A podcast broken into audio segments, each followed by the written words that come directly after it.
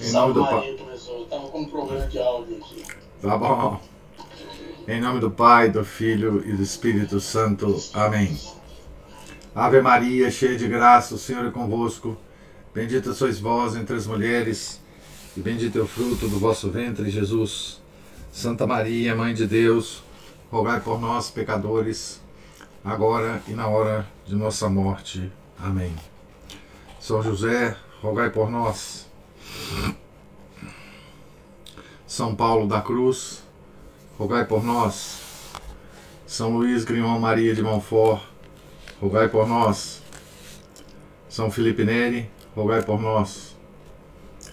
Nossa Senhora de Fátima, rogai por nós. Em nome do Pai, do Filho, do Espírito Santo. Amém. Um bom dia a todos. Hoje nós começamos mais um, uma leitura matinal.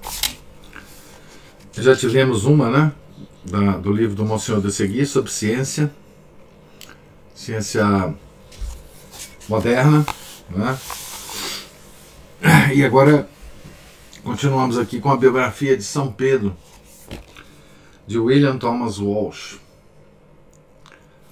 É, hoje num dia especial, né, que é dia de São Paulo da Cruz, o criador dos passionistas, ordem religiosa, muito cara a Santa Gema Galgani, né, cuja biografia nós já lemos. E também dia de, de festa de São Luís Grignon Maria de Montfort. Né? Hoje Jesus e Maria estão a paixão de Jesus, né? Nosso Senhor e a sua mãe estão unidas através desses dois dois santos, né? Da igreja, extraordinários santos. E agora nós vamos ler sobre uma biografia de, do primeiro Papa, né? Papa escolhido por Nosso Senhor. Então vou começar no prefácio do, do livro. O autor vai explicar então a, a razão pela qual ele escreveu o livro. Né? Então, o prefácio, a página 9 aqui do, do livro.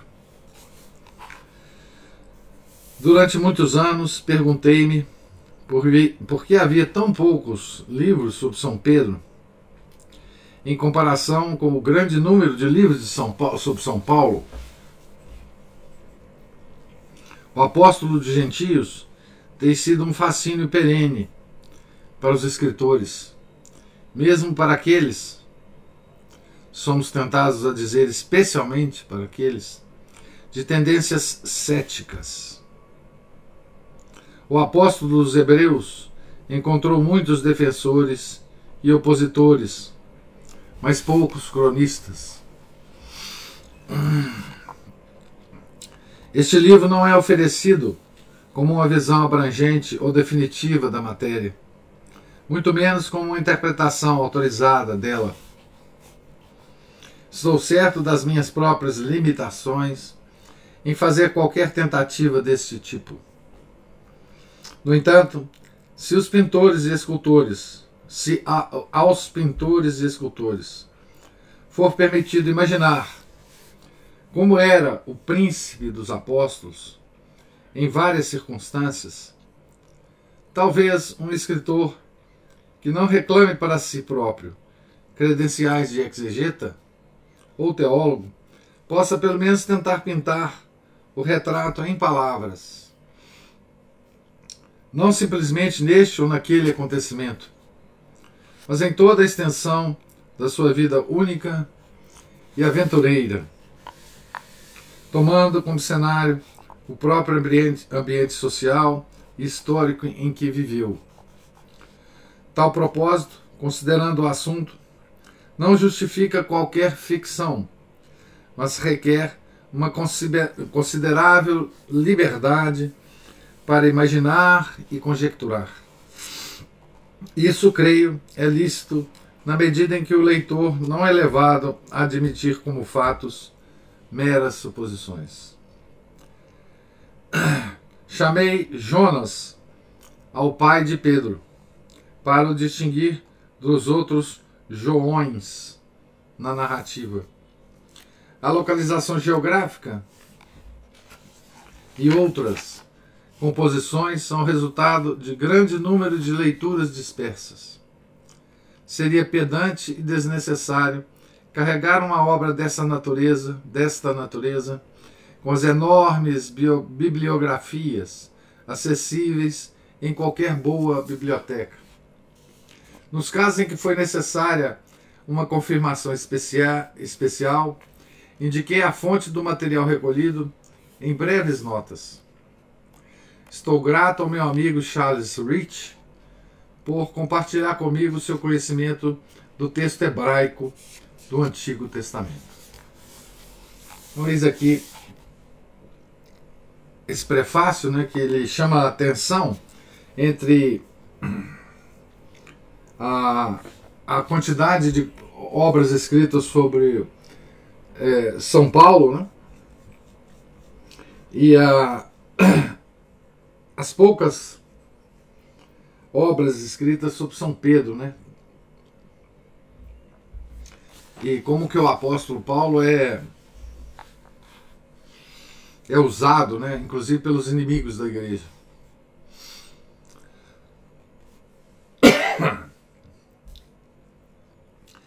E chama atenção também, né, para, para o fato de que ele vai imaginar muitas coisas aqui, né? Como os pintores imaginaram para as, as várias pinturas que apareceram sobre o apóstolo Pedro, né? Ah, ao longo dos séculos. Ele vai dizer, ele vai ele vai reclamar para si né, a mesma liberdade que os pintores tiveram de imaginar é, Pedro, a figura física de Pedro. Né? Então ele vai reclamar essa mesma liberdade. Vocês vão ver que é, o livro é muito agradável nesse aspecto de, de concatenar as coisas e, e tornar essa figura, a figura de Pedro, muito, muito familiar a nós. Né? É um livro que vai nos tornar muito, digamos assim, companheiro de Pedro. Né? Ele não esconde também um aspecto de São Pedro, né? que é aquele aspecto que é devido a a pouca formação intelectual de Pedro, provavelmente. Né? Aquele.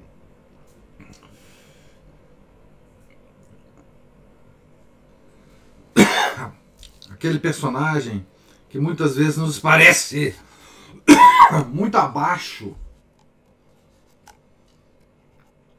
do acontecimento histórico que está na frente dele, né? É, parece às vezes que Pedro não está entendendo absolutamente nada do que está acontecendo, né? e ele tem a, a honestidade e a simplicidade de deixar isso claro né? É, nos evangelhos, né? É, que narra algumas coisas de, de Pedro. Né? É muito interessante esse, essa personalidade. Né? Nós vamos nos familiarizar com ela ao longo desse livro. Capítulo 1. Os capítulos aqui é, não tem título, não são numerados. Né? Meu Deus, meu Deus, por que me abandonastes? A voz do jovem professor deu continuidade ao resto do salmo. Simão e as outras crianças Sentavam-se de pernas cruzadas no tapete e olhavam para ele, um pouco sonolentas, pois a lição tinha sido longa e estava quase na hora de ir para casa. Seus olhos vagavam das suas belas mãos enquanto desenrolavam o pergaminho um pouco mais a cada linha. para sua longa túnica que caía até os tornozelos e voltavam a mirar para o estranho pano enroscado na sua cabeça. Eu, porém, sou um verme, não sou homem. O, opro, o opobre, o opróbio, o opro, disse, nossa senhora, hein? Desculpem aí.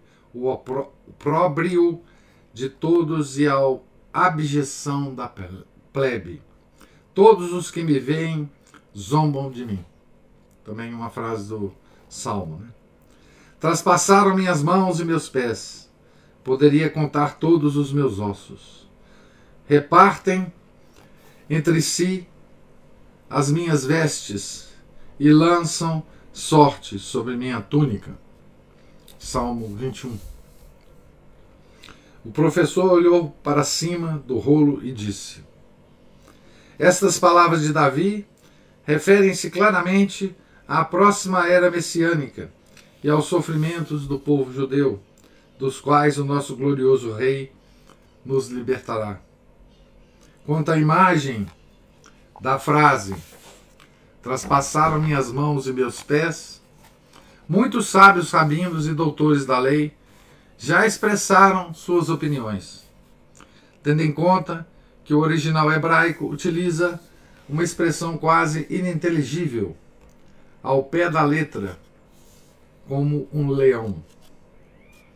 De qualquer forma, todos estão de acordo, como diz esta nota marginal, em traduzi-lo como cavar ou traspassar. Mas ninguém sabe porque o profeta inspirado usou expressão, uma expressão tão estranha.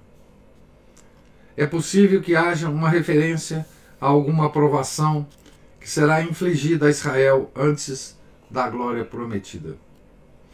Há inúmeros comentários rabínicos escritos sobre esse versículo. Mas, como disse antes, todos os profetas profetizaram apenas sobre o tempo do Messias. Ele enrolou o pergaminho, amarrou-o e disse: É tudo por hoje. As crianças marcharam em fila e depois dispersaram-se ainda mais rapidamente para longe da pequena casa ao lado da sinagoga caiada de branco, que se erguia sobre negros alicerces de basalto perto da praia.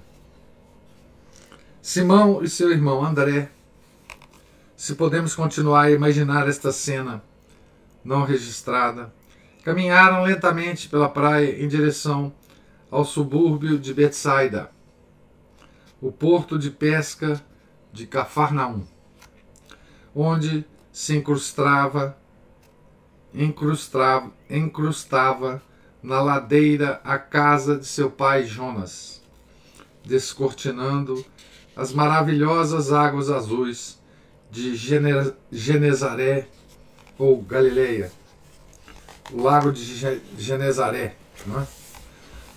o lago de, da Galileia. Era, era o mar, é chamado Mar, né? Mar da Galileia, no, no Evangelho, né? Essa região é uma coisa impressionante, né?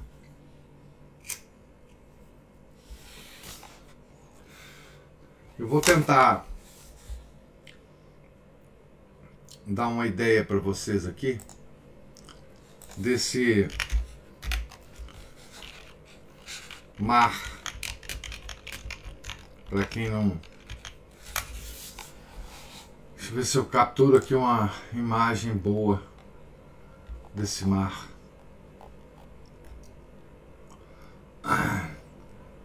É, onde vai passar muita história aqui. Algumas imagens aqui. Vamos ver se Vamos ver se eu consigo compartilhar com vocês, hein?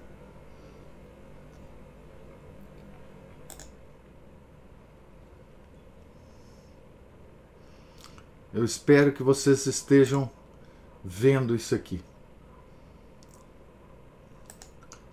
Então, é...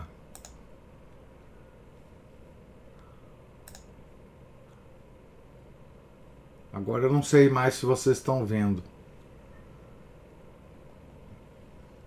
Mas aqui tem várias várias veja o tamanho do mar da Galileia é, nesse mapa aqui é, deixa eu ver se eu vejo onde é que está Cafarnaum aqui ele está aqui não mostra onde que está Cafarnaum esse mar ele vai pertencer a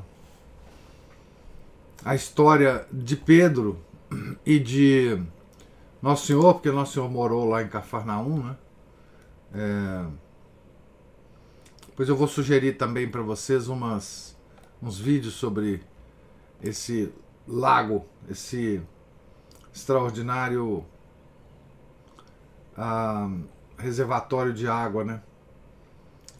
Tá aí algumas imagens ah, das embarcações também do mar, né? Então assim, se vocês procurarem na internet, vocês vão ver belíssimas é, fotos e, e imagens é, desse mar, né? que é onde Pedro morou. Uh, Pedro era pescador, né? ele pescava aí, nesse, nesse lago. Né? E, e, e Nosso Senhor morou com ele, depois nós vamos ver isso na casa dele. Muito tempo, né? na vida pública dele, Nosso Senhor. Ah, maravilhosas águas azuis de Genezaré, ou Galileia. Era uma casa do tamanho, de tamanho regular, típica da classe média judaica, feita de pedra calcária branca. Essa casa ela está preservada, um, parte dessa casa está preservada ainda. Né?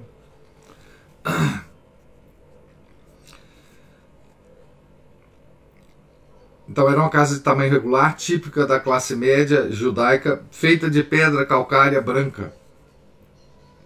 Devia conter uma sala de estar com cerca de 4 metros de largura uma sala de jantar do mesmo tamanho, ou um pouco mais larga, com tetos muito altos e mais atrás, três ou quatro quartos que abriam para um pátio, rodeado por um corredor coberto ou alpendre. Uma escada externa levava ao telhado plano, feito de tijolo ou telha, com uma balaustrada à sua volta, com cerca de um metro de altura. Aqui, em certos momentos, Jonas, o pescador, um galileu da tribo de Neftali, vinha para rezar sozinho, ou para ler no céu e nos ventos a perspectiva de pescar amanhã ou naquela mesma noite. Ou para sentar-se sem ter o que fazer, observando seus vizinhos entretidos com a mesma preocupação, sentindo-se grato por viver ali e não no ponto ou na Ilíria, onde talvez tivesse sido um, um, tivesse sido um criado ou pudesse ter sido arrastado até Roma para combater os animais selvagens na arena, que eram vidas ah, possíveis né, naquela, naquela época. Né? para um judeu, né? Jonas era um homem meditativo, como são frequentemente os trabalhadores de olhos azuis do mar e das granjas, e seria um grande erro inferir da sua ocupação que ele era ignorante e mais ainda analfabeto. O trabalho físico era honrado entre os hebreus. Os rabinos encorajavam mesmo os ricos a aprender algum comércio útil, e os mais pobres a aprender a ler e escrever. Por determinadas razões, tinham um grande respeito pelos pescadores. Pode ser, portanto, que Jonas tivesse uma ideia bem definida do que era o mundo e uma singular noção de que só aqui, num cantinho dele, num cantinho do mundo, né? O sol ainda brilhava como algo de semelhante à claridade com que tinha aberto as primeiras flores no jardim do Éden e bronzeado a pele branca de Eva. Só aqui na Palestina parecia esse sol ter mais do que um esplendor natural, como o brilho de Shekinah, a divina presença, no muro do templo de Salomão. Era confortável e vivificante cruzar as águas cintilantes do mar interior que jazia como uma joia em forma de pera. Estão lembrado, né?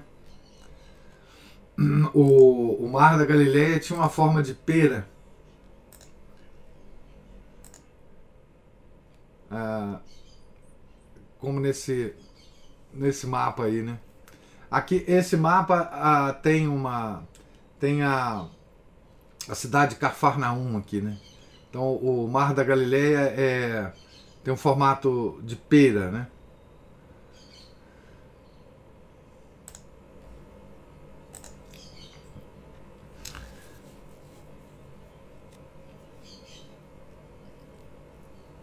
Jazia como uma joia em forma de pera, cravada no verde prateado dos pequenos olivais e no açafrão pálido dos campos de trigo.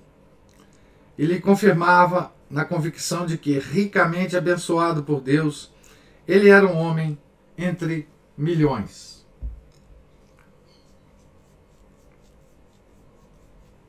Então, aqui o, o autor né, expressa de forma bela né, é, o lugar né, que eles estavam e como talvez sentisse o pai ah, de Pedro, né? tão abençoado por estar ali, né? por ter aquela profissão, por morar naquele lugar. Né? Alegrava-se por saber que seus antepassados tinham retirado o seu sustento durante séculos daquela água profunda e perigosa. Que beleza, né? Um homem ter essa sensação, né? de pertencimento a um lugar, ter essa sensação da continuidade da história dele, né? Da história do país dele, da história da família dele, da história dos amigos dele, né? Hoje nós perdemos isso tudo, né? Nós não temos história, não temos nada. Não sabemos, né? História, não sabemos nada. Somos perdidos no mundo, né? E é belo ver, né? É, que nas civilizações antigas, né? Essa coisa da continuidade histórica era muito importante, né? Para você se posicionar no mundo, né? Para você achar o seu lugar no mundo, né? Não para se gabar, né?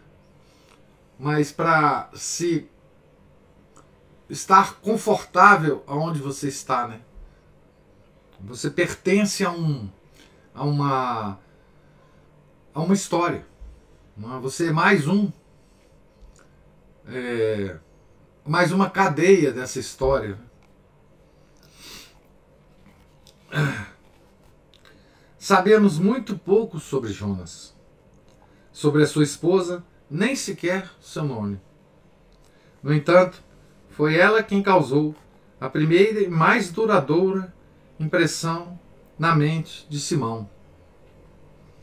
Era a mãe quem começava o importante trabalho de educar um rapaz judeu, desde o momento de sua circuncisão, quando o menino é, entre aspas, separado para Deus, até as proximidades de seus seis anos de idade. O conhecimento da lei deve ser procurado observavam os rabinos sabiamente. Naqueles que o sugaram dos peitos das suas mães. Coisa natural, né? Isso é lei natural, né? Isso não, é, não pertence a, a, nenhuma tradição. Né? Isso é simplesmente natural. Né? E as mulheres na Palestina não eram meras concubinas ou escravas para a procriação, como na maior parte do antigo mundo oriental. Eram as rainhas de casas reais e as companheiras dos seus maridos. A esposa de Jonas, o pescador, independentemente da sua beleza e inteligência, ou falta delas, tinha certamente aprendido, desde o berço, a tomar como modelos as maravilhosas mães de Israel. Então, o fato da gente ser a continuidade de uma história é que nós temos exemplos históricos para seguir, né? Temos figuras históricas a quem nos agarrar como modelos, né? Como modelos de civilizacionais, né? Então, quem são as mães de Israel, né? Raquel e Sara. A casta Susana. A história da Susana é extraordinária, né? A terna Ruth. A destemida e resoluta Esther. A heróica mãe dos Macabeus. Ela deve ter tido, ter tido, até certo ponto, as qualidades da mulher forte do livro dos Provérbios, que tornara bons e não maus todos os dias da vida do seu marido, que estendia suas mãos aos necessitados e andava cheia de força e beleza, com um sorriso nos lábios e sabedoria e clemência na língua enquanto seus filhos a chamavam de abençoada e o seu marido confiava nela e a louvava. Fora de tal mãe que Simão tinha aprendido as antigas orações do seu povo e o mais simples dos salmos. Então aqui está né, a, todo o ambiente que envolve um, um processo civilizacional. Né? Simplesmente. Isso. É, essa. A mente, a nossa mente, né? povoada de modelos que nos auxilia a sermos o que, o que devíamos ser, né? como continuidade dessa tradição imensa que vem é, atrás de nós, né? Essa noção de continuidade histórica, noção de que nós não estamos perdidos no mundo, né? Nós somos, nós temos é, antepassados, né? Nós temos uma coisa que desapareceu da nossa mente, e que aparece sempre nas nossas orações e que às vezes nos causam certa estranheza, né? Que são os benfeitores, né? os nossos benfeitores. A gente reza por eles. Né? Existem orações da igreja é, onde nós rezamos não só pelas almas dos nossos antepassados, né? mas também dos nossos benfeitores. Quem são esses nossos benfeitores? Alguém hoje sabe? Ou reconhece? Nossos benfeitores? Nós, nós não sabemos quem, quem são esses. Quem são os nossos benfeitores? É? Essa é a característica de uma pessoa isolada na história. Né? Uma pessoa que não tem a menor consciência. Né? da sua vida, de quem ele deve agradecer, inclusive. Né? Ó Senhor nosso Deus, como é glorioso o vosso nome em toda a terra! Cantaria ela com ele. Quando contemplo o firmamento, obra de vossos dedos, a lua e as estrelas que lá fixastes. Que é o homem, digo-me então, para pensardes nele? Que são os filhos de Adão, para que vos ocupeis com eles? Entretanto, vós o fizestes, quase igual aos anjos, de glória e honra o coroastes.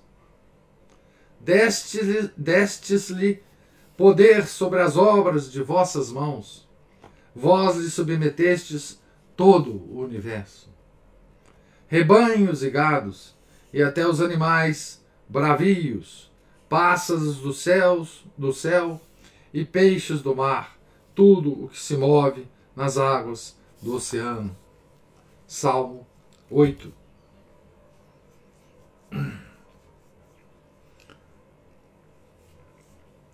Então, a salmodia, essa, essa, esse conjunto de salmos né, de Davi,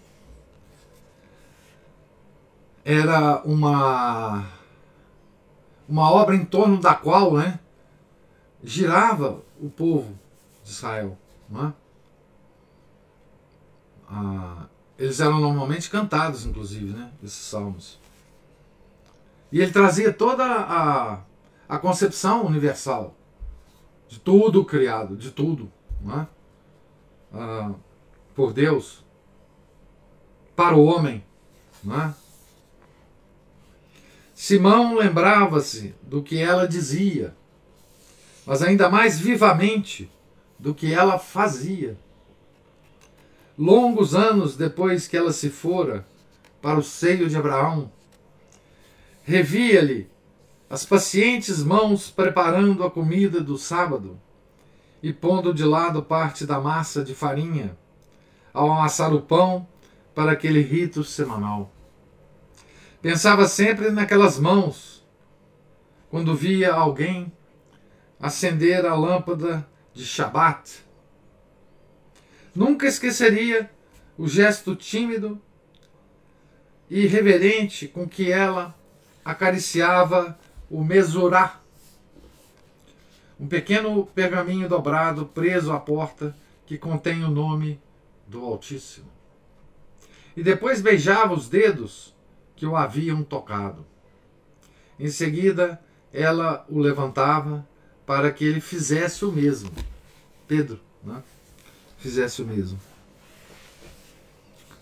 Seu outro mestre foi seu pai, que o exercitou na Torá ou os primeiros cinco livros da Bíblia, que se acreditava terem sido escritos pelo próprio Moisés até os seus dez anos.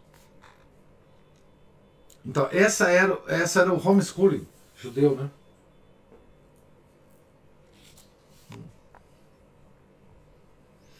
Os homens de Israel levavam este dever tão a sério que, para cumpri-lo, Passavam sem comer ou dormir se necessário. Mesmo os piores deles consideravam os que não ensinavam a seus filhos as verdades fundamentais sobre Deus e seu povo eleito como não melhores do que os pagãos ou os publicanos. Assim Simão começou muito cedo aprender a história do mundo, à luz da única sabedoria que a torna compreensível. Tanto no hebraico clássico como no mais rude dialeto aramaico da Galileia, ouvira como Deus fizera todas as coisas, e ouvira a respeito da desobediência e castigo do homem, das promessas de Deus a Abraão e a Moisés, do dilúvio e da destruição da corrompida Sodoma pelo fogo, da fuga do Egito e dos quarenta anos no deserto, e ouvira toda a estranha e comovente história, com as alegrias e as tristezas, e com os pecados, com os castigos, com as recompensas e os triunfos dos filhos de Israel. Poderia recitar trechos do livro do Deuteronômio, quando tinha seis ou sete anos, e todo o grande aleluia. Salmos 113 a 118. Antes de chegar aos dez anos. Foi também provavelmente seu pai quem lhe ensinou a escrever, começando no fim de uma linha e movendo-se labor laboriosamente para a esquerda. Né? Ah, ele escrevia ao contrário, né? em sentido contrário ao que nós escrevemos. Né? Como na maior parte das línguas orientais. Para isso usavam os judeus várias espécies de materiais. Escreviam em papel feito de folhas de palmeira, de casca de noz moídas, de cascas de romã. Tinham aprendido com os egípcios a fazer de papiro um bom e forte pergaminho. Usavam penas de caniço afiadas com pedra pomes, mergulhando-as numa tinta preta de fuligem, ou de goma arábica e vetrilo, ou em tintas coloridas de várias substâncias vegetais. Mais comumente, porém, empregavam uma tabuinha igual àquela sobre a qual o sacerdote Zacarias, privada da, privado da palavra, escreveu o nome de seu filho, o futuro Batista. Era ela feita de pedaços delgados de madeira, colados ou atados juntos, e com espessa camada de cera. Escrevia-se com um estilete de ferro, apontado numa extremidade, para gravar as letras na cera, e arredondando na outra, arredondado na outra ponta, né, para apagá-las. Tinha uma borracha, né, esse estilete. Com um desses instrumentos, Simão começou a gravar os nomes das coisas ao seu redor em letras grandes e trêmulas: homem, cão, peixe, barco, água.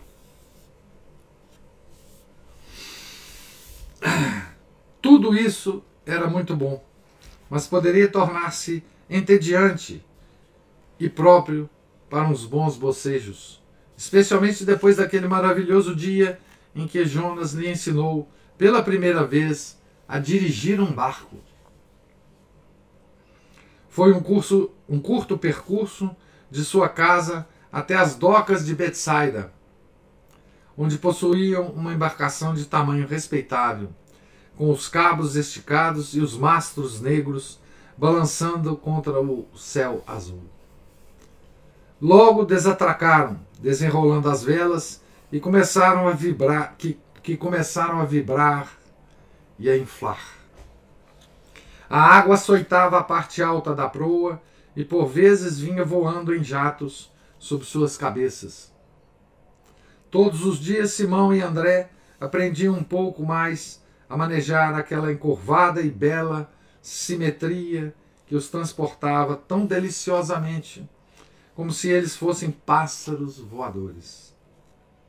Aprenderam a virar de bordo e a recolher os cabos, a ler a linguagem do vento e das estrelas, a conhecer cada dobra e enseada do lago, incrivelmente claro, que se estendia por 20 quilômetros, entre verdes margens e brancas praias.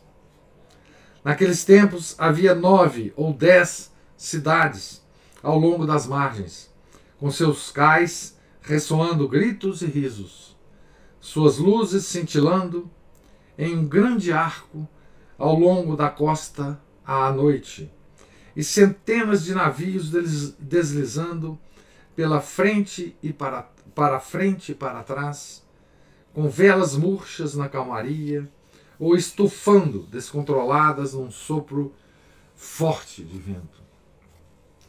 Isso era, isso era digamos assim, a, a paisagem, né? A paisagem é, é, da, da infância de Pedro, né? A paisagem da, de um grande lago, né? Monstruoso lago, que tinha em suas margens várias cidades, né? Que se iluminavam à noite, né? Como pontos de luz, né? Em torno da, das águas, né? Simão provavelmente não esqueceria a primeira tempestade que sofreu. Situada a quase 200 metros abaixo do nível do Mediterrâneo, o Mar da Galileia, ou de Tiberíades, ou de Genezaré, são os três nomes que aparecem é, desse lago né, Na, nas Escrituras. Pode mostrar-se tão liso e imóvel como vidro. Depois, quase num instante, uma rajada repentina, ricocheteada de qualquer encosta, é capaz de levantar-lhe ondas espumosas e fazer soprar ventos uivantes. Isso dura, às vezes, uma noite inteira de terror, misturado com o estranho fascínio que os homens encontram no perigo. Às vezes termina tão subitamente como começa, deixando o mar calmo mais calmo do que antes. Não são só essas vagas de tempestades né? e calmaria né? É, que ele experimentava. Pescar em tal lago era um excelente exercício que proporcionava vida folgada a milhares de pessoas. Dizia-se que peixe ali se criava mais depressa do que em qualquer outra parte do mundo. Quase ao acaso, podia um homem apanhar um linguado de bom tamanho com anzol e linha. Mas Jonas, em geral, operava em escala maior. Era um pescador de rede de arrastão, e quando o tempo se mostrava promissor, ele, seus filhos e vizinhos, nus como no dia em que tinham nascido e queimados de sol até quase a negridão, saíam ao cair da noite para tentar a sorte. Inclinando as velas de acordo com o vento, deixava seu barco pender ociosamente por sobre as ondas, em geral acompanhado de seu amigo Zebedeu, até certa distância, arrastando atrás de si uma pesada rede. Se encontrasse um cardume de peixes, se tornaria mais pesada e repleta, e quando conseguiam arrastá-la para a praia, jogavam-na sobre a areia com gritos de triunfo. Era rara a noite em que não havia vítimas prateadas em quantidades nas redes, para compensar-lhes o trabalho. De vez em quando, um barco fazia um arrasto de 300 quilos. Então aqui a gente entende também, né? Aquele, aquele milagre de Nosso Senhor, né? no lago, no lago de Genezaré, né? O lago da. O, o... A gente entende também, né? Aquela cena do Evangelho em que o, o Jesus estava dormindo, né? E o barco, e chegou uma tormenta, né? Uma tempestade, como essas que chega repentinamente, né? Na nesse lago, né? E os apóstolos começaram a reclamar que Jesus estava dormindo, que estava vendo que todo mundo estava estava em perigo e ele dormindo, né? Como que pode?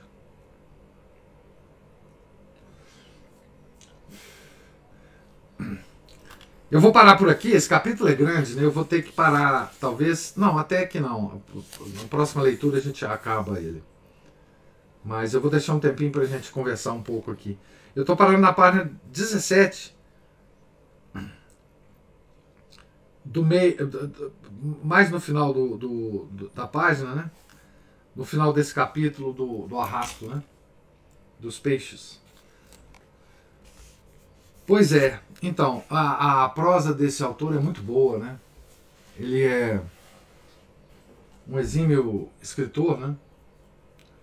é, muito muito rico em em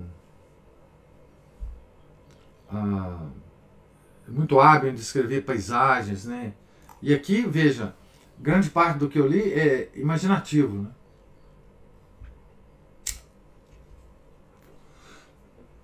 Dele sobre Jonas, sobre a infância de Pedro. Né? Juliana levantou a mão.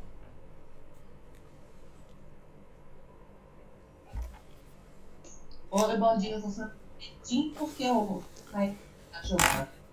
Mas essa. A, tá, tá. Né, Acho que tá falhando um pouco aí, Juliana. Peraí. Melhorou? Melhorou, vamos lá. É, tô falando que essa passagem da. Eu vou falar rapidinho porque eu tô levando o Giovanni para a escola. E essa passagem da tormenta e do Jesus dormindo no barco, ela muito me encanta. É. É, já percebi até que o senhor tem aquele Caravaggio ali atrás, né? Que é a queda de São Paulo. E tem um Caravaggio, Caravaggio também fez um, um é Caravaggio, né? Caravaggio. É, é não doidona não. Não. É, tem um do, dos da, de, exatamente a foto dessa tormenta. Ela muito me agrada, porque é, se a gente olhar para aquilo ali, ela, ela, ela de certa forma, é, dá uma segurança para a gente em todas as circunstâncias da vida, porque a gente se desespera, mas nosso chão está ali. Ah, não, isso é muito interessante, né? A, a, a, a, tem essa, essa, essa, isso aí lá na parede, Fernando Melo. Eu ouço muito as, as, as, às vezes as, os vídeos dele, fico observando lá no fundo aquela cena, e é exatamente essa do Caravaggio. É, tá, tá aí na tela, se vocês estão vendo direito. Isso, deixa eu ver. É essa mesmo. Maravilhosa. É. Você olha para ali, lembra, eu já até te falei isso aí diante dos desses percalços todos que a gente tem passado. Eu falo, não, eu não posso esquecer nunca, perder de vista que nosso Senhor parece estar tá dormindo, mas ele está lá cortadinho. Exato. É, essa é uma, é uma imagem muito importante para nós, né? Da, isso foi no Lago de Tiberíades, né? Esse lago que nós estamos agora vendo é, e é uma imagem simbólica muito importante para nós, né? Que sobre a gente sempre acha que diante de tudo que está acontecendo, da nossa tempestade que nós estamos vivendo hoje, Jesus é, não está vendo né, as coisas e tal. E é, a gente tem que lembrar da resposta né, que ele deu, né? Porque depois disso ele fez a tempestade acalmar, né? E, e, e puxou a orelha dos apóstolos, né? Dizendo que eles não tinham. Eles tinham pouca fé, né? Então, assim, essa essa imagem é muito, muito significativa né, para a nossa, nossa realidade hoje. Né? Mas o que importa assim, é para vocês terem uma ideia, né? É, aqui ele vai construir né, na nossa cabeça né, a, as imagens físicas é, da, das, da, da região, né? É, que Jesus viveu muito tempo na sua vida pública, né? ele viveu com Pedro, e onde ele conhecia muito, né? Nosso Senhor conhecia muito esse lago, né? Ele, ah, ele, enfim, ele prezava muito essa essa região. Né? Ele tinha, ele fez muitas é, parábolas envolvendo pescador, né? Pescador de homens, pescador de almas, né? Então ele viveu muito esse ambiente da, da, da pesca, né? Da, da, enfim. E o Thomas, uh, o William Thomas Walsh está tá formando essa, essa imagem na nossa cabeça, né? Que, que vai ser importante quando a gente revisitar né, o, o os evangelhos e até o, o Velho Testamento, né? É, em relação a essas imagens reconstruídas aqui pelo, pelo Walsh. Né? Ah, Professor? Sim, Ana Paula.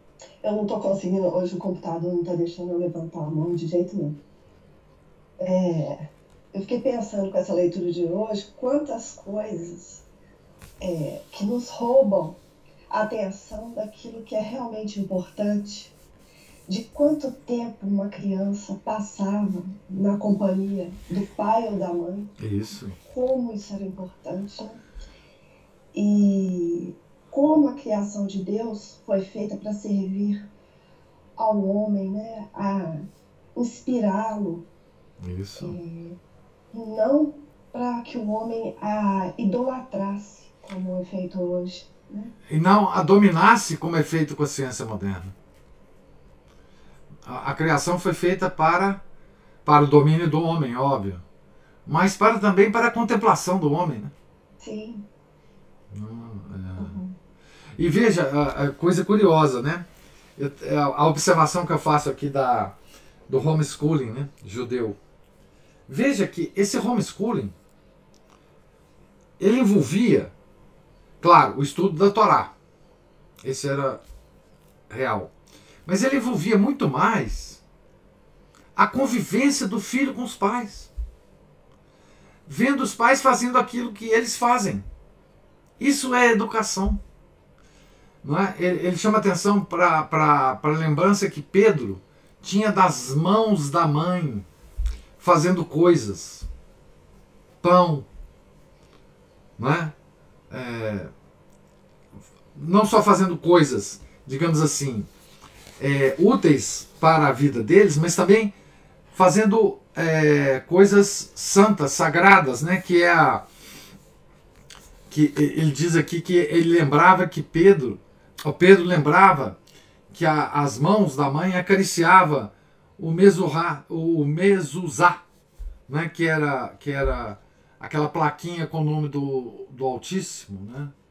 E que ela também pegava o Pedro no colo e fazia ele também acariciar essa plaquinha. Isso tudo é educação. Não é? Educação não é só pôr o menino para ler um livro ou, ou, um conteúdo qualquer de qualquer coisa. É fazer o, o menino participar dessa, de, dessa, desse fluxo histórico de tradição. Né? É, essa educação é profunda. Né? Da, é, enfim, a mãe, ao educar o filho, nunca deixa de ser mãe e se transforma em professora, não. Mãe não é professora. Pai não é professor. Eles são pai e mãe. E é assim que deve ser, né? O Paulo também levantou a mão aí. Bom dia, pessoal. Bom dia. Muito, muito interessante a, essa ambientação que ele está fazendo, essa, esse link todo de, dos salmos com, e já direcionando para os evangelhos, né? muito, muito sagaz da parte dele, achei fantástico isso. E aí me lembrou um negócio que eu, tento, às vezes, pensar que a maioria dos salmos foram ditos no passado, né? E referindo a, uma, a um evento futuro. É, são proféticos. Proféticos. E aí você vê que Deus é atemporal, né? Aquela coisa. Não tem passado e presente, está tudo ligado, né? Isso. E, e, e, os salmos, eles são muito, é, é muito profundo você começa a, a analisá-los, é, como direciona totalmente para uma pessoa só, né? Exatamente. Quer dizer, não só os salmos, como Isaías, né, o profeta profetizou mais, mais detalhadamente, né? Nosso Senhor, eles são eles são preparatórios do povo para o Messias. Então, toda todo o Velho Testamento, né, prepara o povo de Israel para o Messias, né? É, é, descrevendo coisas, é, antecipando coisas, antecipando é, a, sofrimentos, antecipando acontecimentos. Né? Por isso que a, a nossa missa, né, a missa antiga, ela é, ela é cheia de salmos, né? Nos introitos, nas várias orações que tem ao longo da missa, são todos partes dos salmos, os tractos, né? de, das missas, enfim, as, as orações do, da comunhão, da, da pós-comunhão, é, enfim, é, são todos é, versículos de salmos. Então, o salmo, o salmo é uma oração permanente da igreja, né? Se vocês pegarem o breviário, é, que é a oração diária é, da igreja, dos, dos, sacerdotes, dos monges, né? Eles são compostos de salmos, principalmente, salmos. Né? É, então, o salmo a, a salmodia de Davi é uma coisa absolutamente central, né? tanto na religião a, dos judeus, é, quanto na religião católica. Né? É, enfim, e isso o menino aprendia né? de, de cor. Né? A, a salmodia é para ser aprendida de cor, né? ou pelo menos os principais, as principais partes dos salmos, né? Ah, as pessoas sabiam de cor, né? É, enfim, por isso Santo Agostinho escreveu uma obra monstruosa, né? Sobre é, ah, de comentários sobre salmos, né? Então, é, e a igreja reconhece essa importância, né? É, dos salmos é, mesmo depois da vinda de Nosso Senhor, né? porque os, nos Salmos se encontra em forma poética, né? Ah, em forma literária ah, de altíssimo nível, né? Ah, toda, tanto é que, que, que é, o, o Nosso Senhor né, na cruz, na cruz, né? ele ele repete o Salmo, né? Um, um versículo do Salmo 21, né? Meu Deus, meu Deus, por que me abandonaste? Então, ele. Nosso Senhor, né? Conhecia tudo isso. Ele foi o, o criador de tudo isso, obviamente ele conhecia, né? Mas ele repetia. Né? Ele repetia os salmos. Né? Ele, ele rezava os salmos. Né? Rezava os salmos. Né? Então, é, isso aqui vai dar uma, um estímulo para nós nessa leitura, acho eu, né? É, para a gente reler o, Velho Testamento, né? É, e eu sugiro para vocês comprarem, é, comprarem um livro que é a história do Antigo Testamento em forma de prosa, escrita pelo padre Bert, Augustin Bert que está traduzido para o português, chamado Relatos Bíblicos. Quem não tiver esse livro, sugiro que compre. Né? Chama Relatos Bíblicos. É da editora, acho que é da editora Petrus, editora da da TFP, né, da, do, do Instituto Plínio. É, não sei se vocês têm. Padre Bert, Augustin Bert, Augustin Bert. Bert se escreve B-E-R-T-H. É, esse livro, Relatos Bíblicos, é extraordinário, né? É, esse livro é do é relatos sobre o, o, o, Velho Testamento. E ele também tem um livro do Novo Testamento, chama. Eu o li agora na, na... Jesus Cristo, Vida, Paixão e Triunfo. Pronto. Ana Paula são Paulo não tem jeito, não. Jesus Cristo, vida, paixão, como é que é? Vida, paixão e triunfo. Que é, que é as duas obras compõem um relato bíblico do Velho e do Novo Testamento. Em forma corrida. É, é, é sensacional essa obra. É sensacional. É, eu partes de, desse, desse livro sobre Jesus Cristo, eu li agora na Paixão. Né? Tem uma descrição da Paixão belíssima é, nesse livro, né? que é uma espécie de com, com, um compêndio dos quatro evangelhos e ele escreve uma história que está é, é, de acordo com os quatro, com os quatro evangelhos. Né? Então essas duas obras eu, eu, eu sugiro para vocês. Né? Porque esse, esse livro vai estimular a, a, a nossa a nossa leitura, digamos assim, da, da, das Sagradas Escrituras. Né? Não como os protestantes, né? É, os protestantes, é, enfim, mas é, como católicos, né? É, nós sabemos que para nós, nós temos tanto as escrituras como a tradição da igreja. Né? E, e a tradição da igreja é mais importante para nós do que as escrituras, porque a tradição é que traz para nós a interpretação das escrituras. Né? Então tudo isso nós sabemos, os, os protestantes não sabem.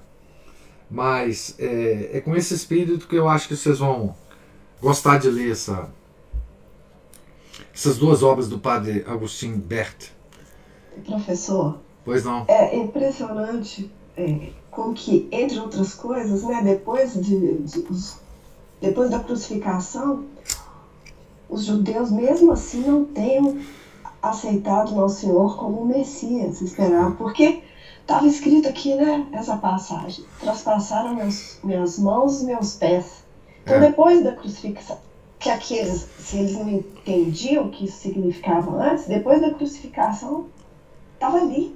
É, não, é, foi por. E obstinadamente eles. Foi, os obstinados judeus, né? Na, na oração de sexta-feira. Os obstinados judeus. Eles se obstinaram. Eles se obstinaram. Como povo.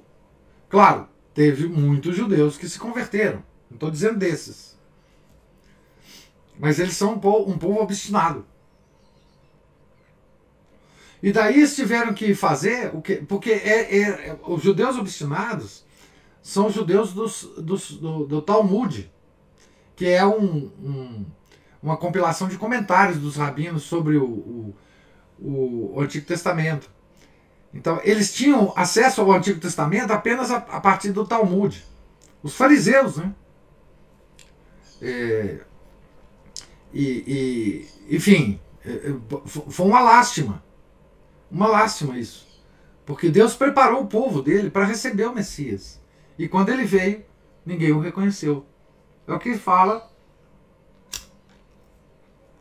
São João, no, nos primeiros 14 versículos do seu evangelho, que é o, o evangelho final da missa, diz isso, né? Ele veio e não o reconheceram. Ele veio para os seus e os seus não o reconheceram. Não é? Então, é, é uma lástima isso, né? É, mas Pedro, que era um judeu, né? os apóstolos, que eram judeus, o reconheceram. Né? E muitos lá o reconheceram. Né? Mas o povo em si se obstinou, né? Os obstinados judeus. É, e na Sexta-feira Santa nós rezamos, né? É, pela conversão deles, né? Pela conversão deles. É impressionante isso mesmo, Ana Paula. Impressionante. Nós vamos ver muito mais sobre isso aqui. Né? E eu espero que vocês gostem dessa obra, né? que é uma obra literária muito, muito bom, muito boa de ler, né? e que traz para nós momentos de reflexão também muito interessantes. Pois bem, estamos aqui na página 17, aqui entre pescadores, barcos, tempestades, velas, calmarias, né? Nós estamos aqui nessa nesse momento aqui. Tá certo? É... Professor. Sim, Paulo. Só para. Você falou que não era para ler, mas eu li o nosso Etate. Ah, pois é, eu falei, né? Que, que não deveria existir mesmo. É, eu falei. Né? Isso aí é obstinação e, e aí tudo contrário ao que nós estamos falando que foi dito ao longo de toda a Bíblia, né? Nosso tratado é completamente herética. Ela é uma constituição do, do concílio. Mas, infelizmente. É... E ela é pequenininha, né? E ela condensa todas as heresias ali. É bom porque tá tudo condensado. É, os venenos e perfumes em pequenos frascos, né? É, é, é. É. São os mais perigosos, né? Mas eu falei? Depois você não vai me culpar, não. Mas é terrível, é terrível. E à medida que a gente, enfim, vai estudando, né, Paulo? Isso aconteceu com todos nós. É, as fichas vão caindo, né, devagarzinho, na cabeça da gente. A gente tem que ter paciência também com a gente mesmo, né? Porque à medida que, que a gente vai é, meditando e, e, estudando, né? É, nós vamos tendo uma compreensão maior do, do, do, problema em que nós vivemos. Né? Não sei se isso, é, isso causa, em mim causou uma. No início, quando começou a, a ficha cair, isso me causou várias, é, digamos assim, eu fiquei é, perturbado. A palavra talvez seja essa, né? Causa uma tensão psicológica na gente muito grande, né? É, mas depois passa. É, depois passa. A gente fica mais tranquilo. A gente vê a, a, a barca na tempestade e a primeira coisa que a gente pensa é que, como os apóstolos pensaram lá no lago de Tiberíades, é que Jesus está dormindo. Né? Mas depois a gente descobre que ele não está. Né? Essa é a grande, a grande descoberta é, que a gente tem. Né? Ele não está dormindo e ele quer que a gente passe isso mesmo, ele quer que a gente enfrente o medo que a gente tem da tempestade, as inseguranças que a gente tem. Né? É, mas ele está no barco. Né? Ele está no barco, a gente nunca pode esquecer isso. Né? Mas enfim. Então, gente, Deus lhes pague a presença, a paciência comigo, as, os comentários, as observações. É, tenham todos um santo dia. Fiquem com Deus. Em nome do Pai, do Filho e do Espírito Santo. Amém. Ave Maria cheia de graça, o Senhor é convosco. Bendita sois vós entre as mulheres, e bendito é o fruto do vosso ventre, Jesus. Santa Maria, Mãe de Deus, rogai por nós, pecadores, agora e na hora de nossa morte. Amém. São José, rogai por nós. São Felipe Neri, rogai por nós. São Paulo da Cruz, rogai por nós. São Luís, Grignon Maria de Montfort, rogai por nós. São Pedro Apóstolo, rogai por nós. Nossa Senhora de Fátima, rogai por nós. Em nome do Pai, do Filho, do Espírito Santo. Amém.